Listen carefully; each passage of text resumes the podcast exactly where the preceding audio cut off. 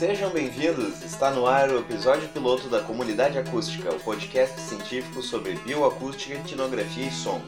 Eu sou o Tomás, biólogo, pesquisador entusiasta da ecologia acústica e hoje estou aqui com Maria Luísa da Silva, doutora em Neurociências e Comportamento pela Universidade de São Paulo, que vai nos falar um pouco sobre a vida e obra de Jacques Gilliard. Bom dia, Malu!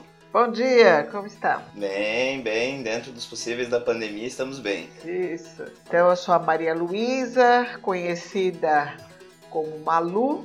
Eu sou bióloga e fiz mestrado, doutorado em neurociências e comportamento é, lá na Universidade de São Paulo e acabei fazendo três pós-doutorados, né? Tudo na área de comportamento animal um na USP, na Psicologia Experimental da USP, outro lá na, na Biofísica e outro lá em Cambridge, que foi em, em, comportamento animal lá com o professor Nick Davis. E aí, em 2000, final de 2002, fui contratada lá na Universidade Federal do Pará e desde então criei o laboratório de ornitologia e bioacústica e tenho pesquisado né, em, em áreas relativas a comportamento animal, não só de pássaros, mas é, trabalhei também com mamíferos aquáticos, já trabalhei com macaco, com seres humanos, né? E de um modo geral com percepção ambiental. Então formei vários alunos de mestrado e doutorado nessa instituição e estamos seguindo aí do caminho da bioacústica. As pessoas podem é, já imaginar, né, que, que bio é vida e acústica tem relação com o som, o fenômeno sonoro, e que seria então é a ciência que trata da comunicação dos animais, isso todo, tudo que implica em torno dessa comunicação, que então envolve né, o comportamento animal, a fisiologia, neurociências envolvida nessa é, emissão sonora, as relações filogenéticas, tudo que envolve também a, tem relação com as ciências humanas, as ciências físicas, né, da acústica e envolve também a matemática. Então é uma ciência multidisciplinar. Malu, sobre esse conceito que tu falou, a filogenética, o que, que é filogenética? É, seria a relação entre os grupos de seres vivos. Por exemplo, a gente pode relacionar o, as emissões sonoras como uma característica comportamental, uma característica do, do grupo. Você pode ter, por exemplo, o padrão de coloração, quantos dedos nos pés aquele animal tem e tal, e também as características das suas emissões sonoras para verificar então relações de parentesco entre os grupos. Então é, um, é uma característica importante que pode ser usada então como mais um elemento para entender as relações que tem entre os grupos animais, por exemplo.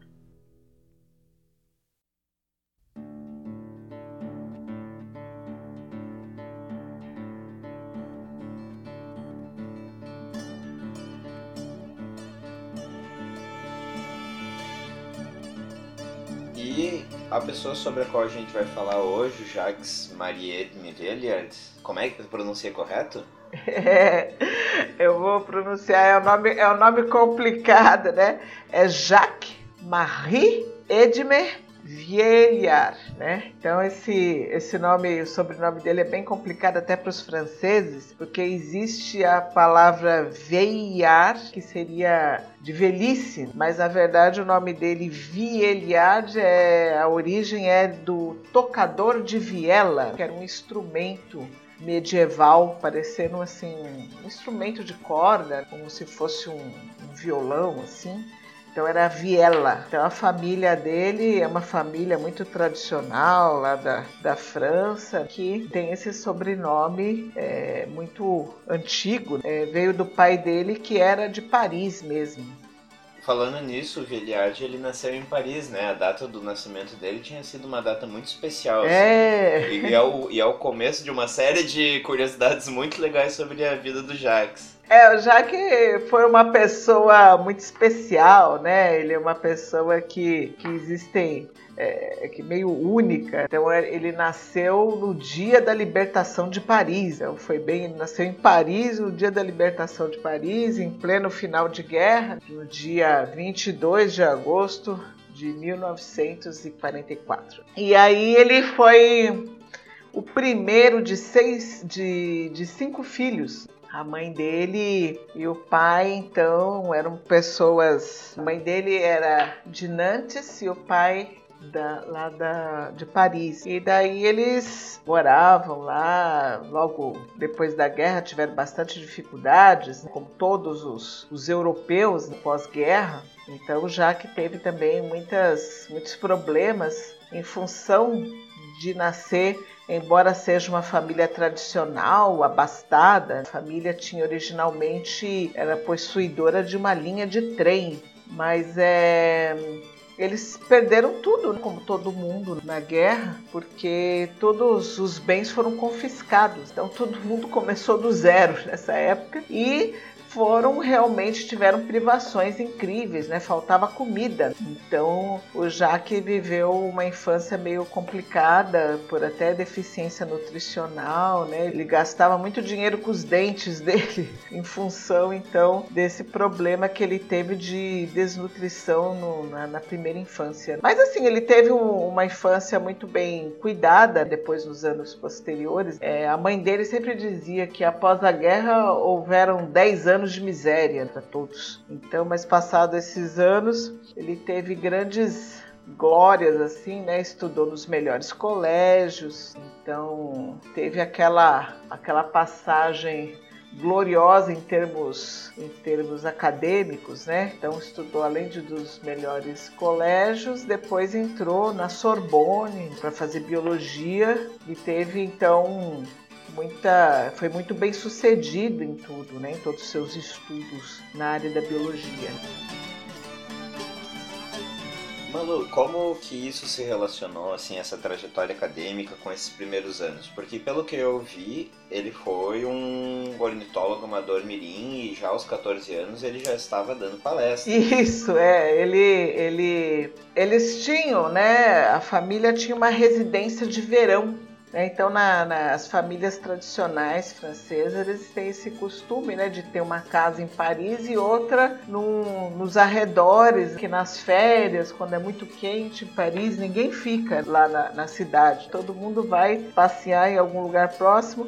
E ele tinha uma residência de verão num local muito próximo né, de Paris, era 19 quilômetros só.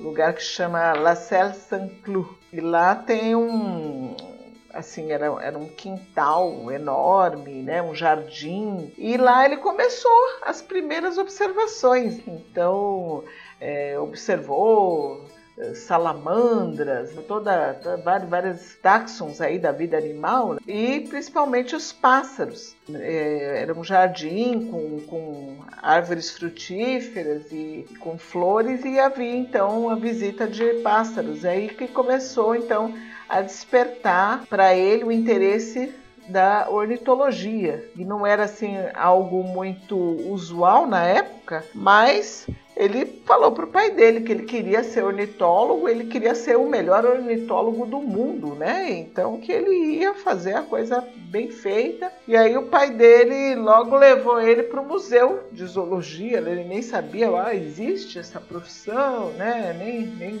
tinha ideia, o pai dele era um grande jurista. O pai e a mãe são formados em direito e o pai dele fez uma tese em direito. Ele, ele fez doutorado, né, algo raro em direito. E ele então nem imaginava, né? Não tem nenhum biólogo assim na família, né, anterior ao Jacques. E aí ele ele foi ao museu e foi muito bem orientado pelos melhores pesquisadores na época, né, os curadores. E aí ele fez aquele estudo mesmo da ornitologia, da anatomia dos pássaros, né? estudou as aves do mundo. Em seguida começou a dar palestra, começou a fazer expedições e numa época que ele aproveitou muito bem as oportunidades que lhe foram oferecidas. Então, muito jovem, né? ele, ele mal conseguia fazer a faculdade depois de tanto trabalho que ele tinha. Ele fez é, serviço para as Organizações Unidas, ele fez expedições pela África, pela Ásia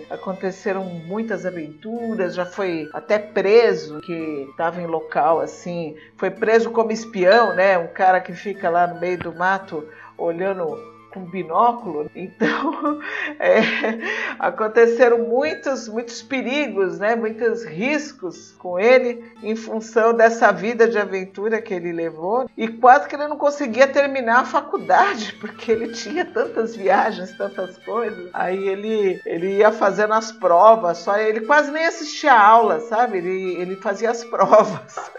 Ele foi um profissional assim nato, né? Então foi muito interessante essa trajetória, né?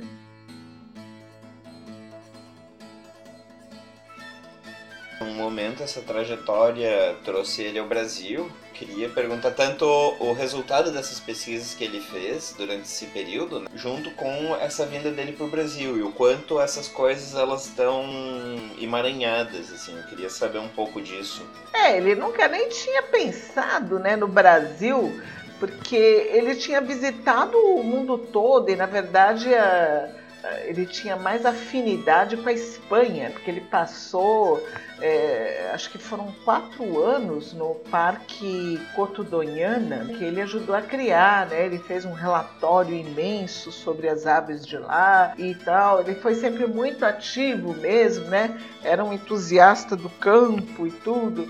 Só que ele teve um um azar, na verdade, né, na vida, que foi a questão da idade dele. Então, na época que ele estava pronto para assumir um grande cargo lá no Museu de Zoologia lá da, de Paris, ou, ou uma posição de professor na universidade, né, sempre em Paris, né, ele tinha a idade errada, na verdade, porque o, o principal, vamos dizer, concorrente dele, que era o Jean Dorst, ele tinha por volta de 40 e poucos anos, era jovem ainda. O Jacques nessa época devia ter, vamos dizer, 28, nem isso, ele tinha 20 e poucos anos, mas já estava pronto já tinha terminado os estudos, ele fez tudo muito cedo, ele foi o, o segundo doutor em ecologia do mundo, né? Ele, ele começou a fazer ecologia no surgimento da ecologia.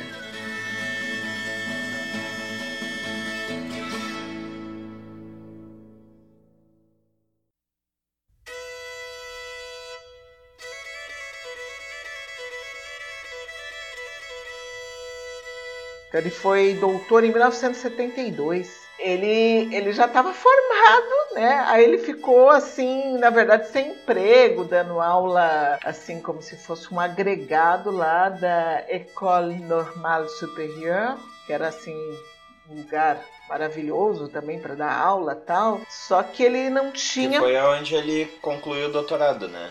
É, mas ele não tinha um vínculo empregatício. Ele queria uma posição, né? Queria um emprego mesmo. Só que a pessoa que ele teria que, é, vamos dizer, o Jean Dorst teria que morrer para ele conseguir o emprego que ele estava ocupando. Tinha, não tinha outro cargo, na verdade. Então a estrutura da, da França é muito hierárquica e não abrigava, não tinha outro cargo que ele queria. Então ele resolveu emigrar, resolveu sair da França para conseguir um cargo que ele tivesse a autonomia que ele queria e trabalhar do jeito que ele queria. E daí ele tinha duas opções, né? Era Estados Unidos ou Brasil, que na época então é, a Academia Brasileira de Ciências tinha um grande entusiasta lá que gostava de aves também, né? Aristides Pacheco Leão, que foi então a pessoa que possibilitou a vinda do Jacques para o Brasil, que convidou para fazer expedições. Ele veio, acho que durante uns quatro anos. Em seguida tinha uma época no final da época em que as universidades brasileiras contratavam professores estrangeiros com doutorado para ser professor, porque aí em seguida já mudou tudo, aí já em seguida, nos anos 80, já tinha contratação de professores daqui, né? Já, já tinha doutores para serem contratados. Então antes não tinha. Então ele veio sem falar português, nada.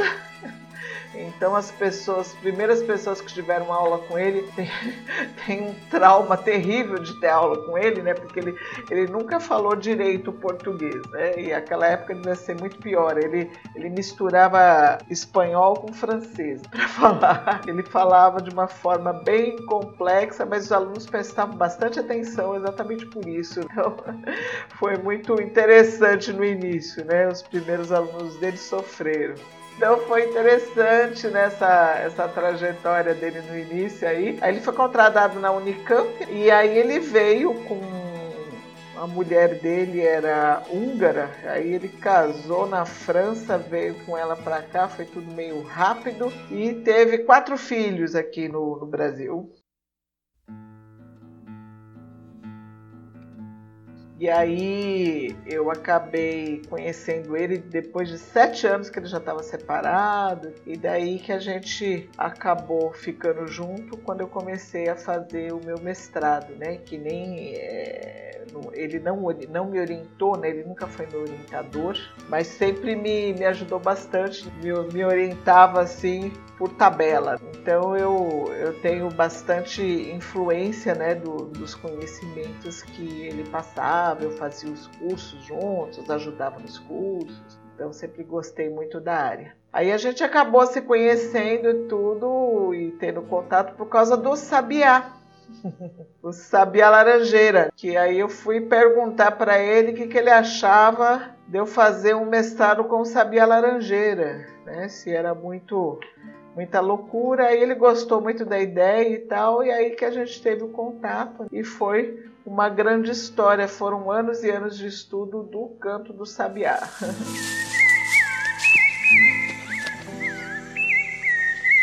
Como é que foi assim essa a pesquisa que ele desenvolveu aqui no Brasil? Quais campos que ele pesquisou? Ah, ele teve realmente ele gostava de ser pesquisador múltiplo, né? Então ele estudou lá na Unicamp começou com a própria ecologia mesmo, né? Ele até criou uma área de chamada de ecologia quantitativa.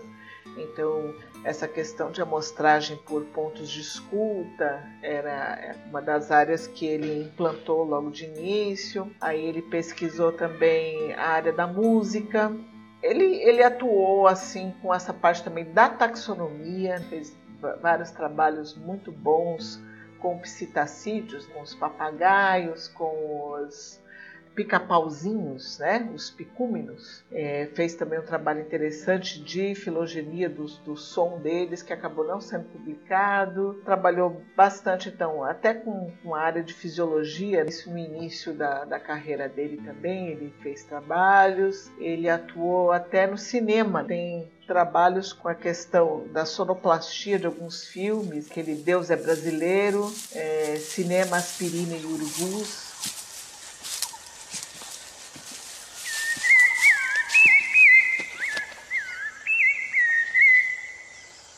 Sabiá. Sabiá. É. Surucuá de coroa azul.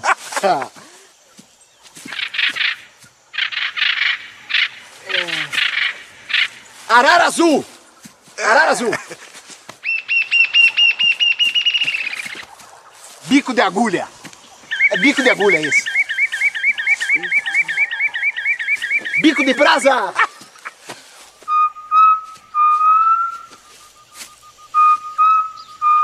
Jaó! Jaó!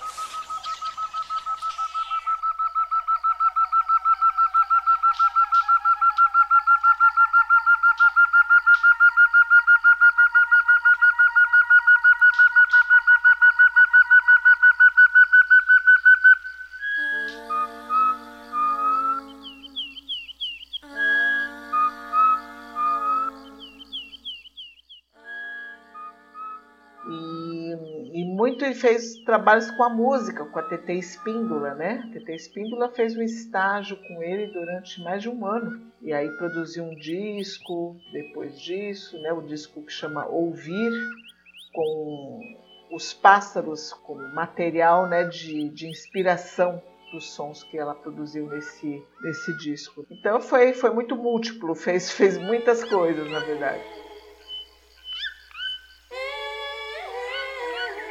O Jacques ele começou como ornitólogo, mas ele se destacou muito na área de bioacústica. Como é que foi assim essa transição? Por que, que ele foi para a bioacústica dentro da ornitologia? É, eu acho que foi pela ideia de.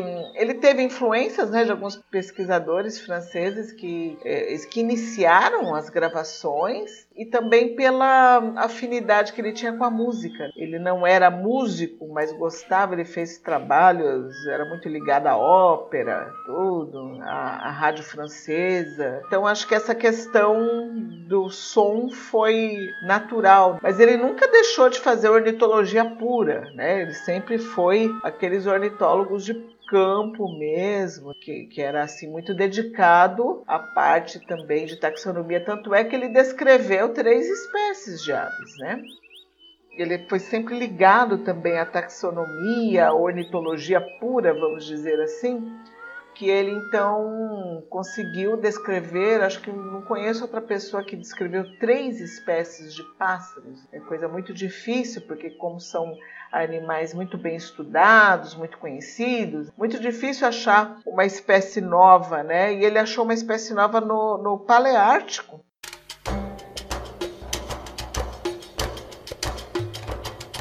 Lá na, no norte da África, a Cita ledante teve mais duas espécies que ele descreveu aí aqui no Brasil, uma coruja na Amazônia, Glaucidium hardi, e as tênis Louise, que é uma, um pássaro que vive lá na, na Serra do Cipó, que é parente do, do João de Barro. Então, todas muito interessantes. Então, ele sempre foi, assim, realmente muito ligado à ornitologia pura mesmo. Então, a questão do som foi também uma forma de estudar os, os, pássaros sem ficar coletando, sem ficar usando rede. Então, então ele foi, na verdade, o fundador da bioacústica aqui no Brasil, que deu início a essa ciência que tem como grande, uma ferramenta, na verdade, que tem como grande vantagem fazer um estudo bem fidedigno, bom, mesmo sem fazer nenhuma coleta invasiva, né? Por coleta invasiva seria uma rede de neblina, alguma coisa que pudesse estar tá realmente... É, as pessoas pensam que a rede de neblina não causa problema, quem não tem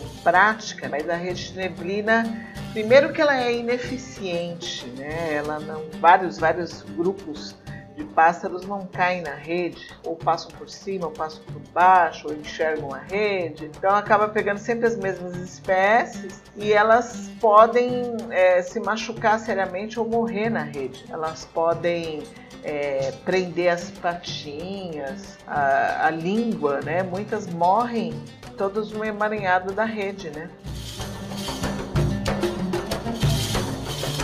Malu, Jacques, sendo um dos fundadores da bioacústica no Brasil, tem um impacto direto na comunidade científica ligada a essa área. Tu podia falar um pouco assim no, nessa relação que ele teve com outros pesquisadores, instituições, quais foram os frutos desse trabalho dele? Ah, primeiro que ele formou muitos e muitos professores. Na verdade, teve influência não só em professores brasileiros, de países da América Latina, várias pessoas pelo mundo. Ele teve então colaborações com pessoas do mundo todo, Estados Unidos, na Europa, e sempre foi um grande entusiasta também do Congresso de Bioacústica Internacional, né? O IBAC, participou do IBAC desde o início, foi sempre um entusiasta também.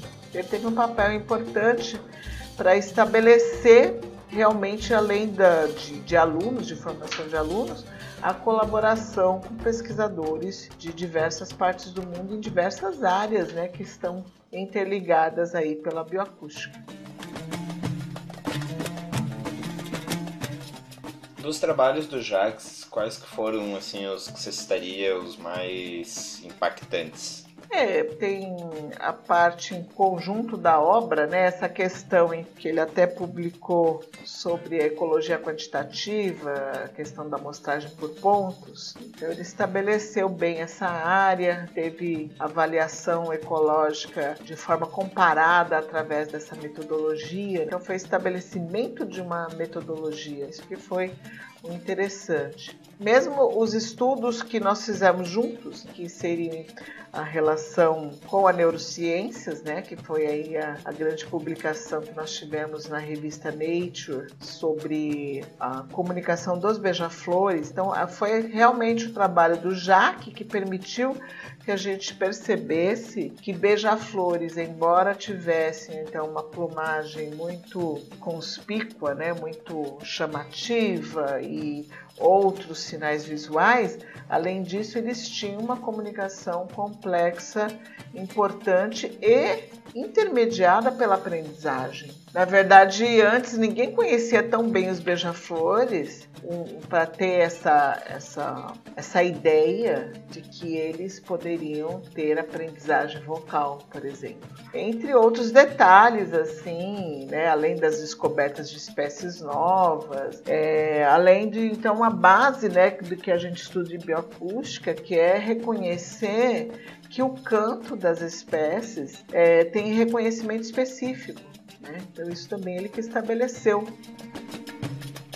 Cada espécie tem seu canto. Então, é, ela pode se reconhecer como espécie através da sua emissão sonora. Então, de um lado pode parecer óbvio, mas é, antes dele nenhum pesquisador tinha sido taxativo quanto a isso, que, que o som emitido pelos animais é específico, principalmente em se tratando então das aves. Aí viu isso desde anfíbios, é, insetos, entre outros grupos animais que mostrando então que é uma coisa realmente uma característica geral dos animais, né? Então ele tinha assim essas ideias de reconhecer profundamente como que funciona né, a vida animal, como que eles se interligam, como se comunicam. Então ele estabeleceu isso muito bem detalhadamente nas suas publicações.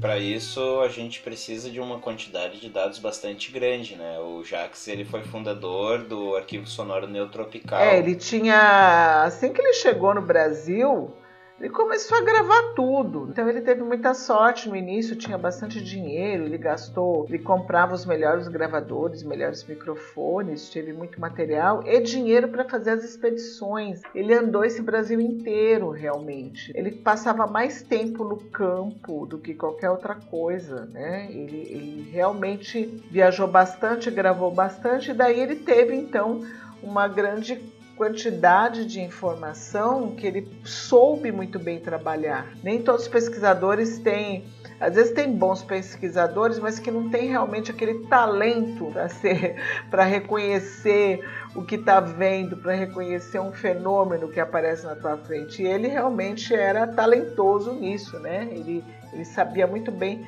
valorizar essas informações e foi um entusiasta também para é, conservação dos ambientes e tudo. Foi um, um lutador pelo ambiente, pela preservação.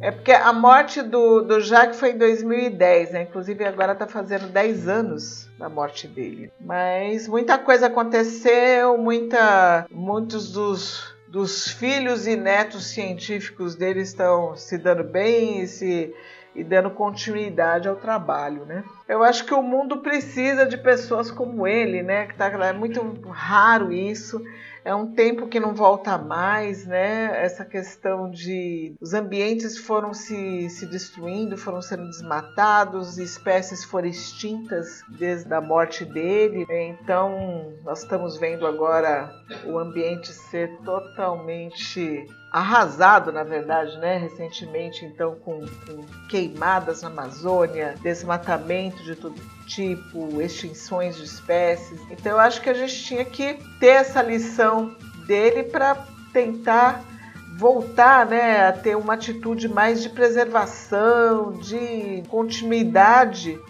de ter a natureza como ela é. Então, cada vez raro, quer dizer, o, o, todo o trabalho que ele fez, acho que hoje em dia quase nada poderia fazer. Ele passou por zonas de guerras, eh, locais muito perigosos, que tinha conflitos e e hoje é conflitos mesmo urbanos, né? Nós, nós podemos ser assaltados e mortos aí tentando estudar a natureza. Então acho que temos que ter uma, uma luta pela, pelo sossego, né? Para poder sossego da, da, dos animais, a, a, preservação dos ambientes, dos habitats e a volta né, desse trabalho de pesquisa de, de campo. Hoje em dia quase ninguém mais está gravando no campo, por exemplo, tá? Só colocando gravadores de registro passivo. Né? Então de uma certa forma, essa parte romântica do, do trabalho de campo está, está em desuso.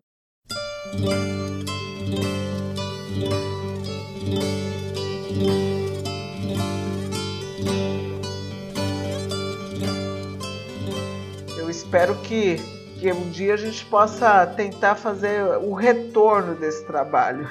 Sim, torcemos quando a gente chegar lá os animais ainda estejam, até porque. Exato, é. É muito, é muito triste ver essa destruição. Ele tinha como norma não voltar aos lugares que ele tinha trabalhado, que ele tinha visto bem, porque ele não queria ver a destruição, entendeu? Ele nunca voltava nos locais. Mesmo no Coto Donhana aconteceram vários problemas lá que ele não queria nem escutar direito para não, não fazer mal ao coração.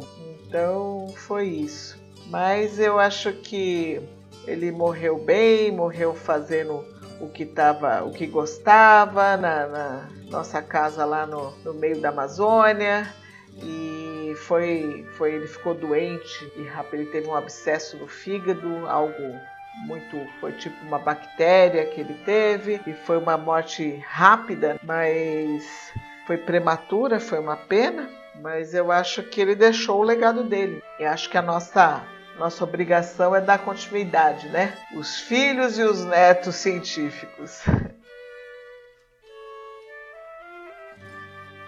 Seguimos as gerações. O primeiro artigo que eu li na faculdade foi do Jacques. Ah, que interessante, que bom. Que legal. É, ele era. É, ele fazia questão de publicar muito em português. Que ele pensava bastante nos alunos e tudo. Ele fez várias publicações importantes em revistas e publicações de, de congresso, tudo em português. A ideia era essa. Sim, isso tem um papel muito grande na acessibilidade de uma área científica. Né? Ah, com certeza. Especialmente porque quando a gente pensa que a maior biodiversidade que a gente vai ter de animais vão estar em muitos locais do Brasil. O Brasil ele contém muitas, muitas regiões ainda muito diversas e que cada vez está se tornando mais importante a gente conseguir botar esse conhecimento nosso para alertar as pessoas da importância desses lugares, sabe? É. Esse tipo de trabalho dele cria uma série, uma série de, de desdobramentos, assim como tu falou, vai desde a sonoplastia para arte, vai para questões dos museus, museus acústicos, tudo isso que conta uma história. É, eu digo que essa essas ações dele então contribuíram bastante para a divulgação mesmo, é, até de, de, da sonoplastia, as pessoas prestam atenção. Ele sempre chamava atenção para isso, que ele falava que as pessoas gostam dos pássaros, elas gostam da natureza. Então, Muitas vezes as pessoas não têm contato e não conhecem, mas principalmente os brasileiros, eles gostavam muito de passarinho. Ele era procuradíssimo pelas pessoas para falar sobre os pássaros e tudo. Era realmente uma, uma celebridade lá em Campinas, tudo, né? Teve uma, momentos que ele ficou bem famoso lá, ele vivia aparecendo na televisão, mas é isso, né? Cada um tem então seu o seu papel, né? Então eu acho que ele ele teve um papel muito importante aí na pesquisa e na divulgação científica. Então a vida dele foi um exemplo realmente.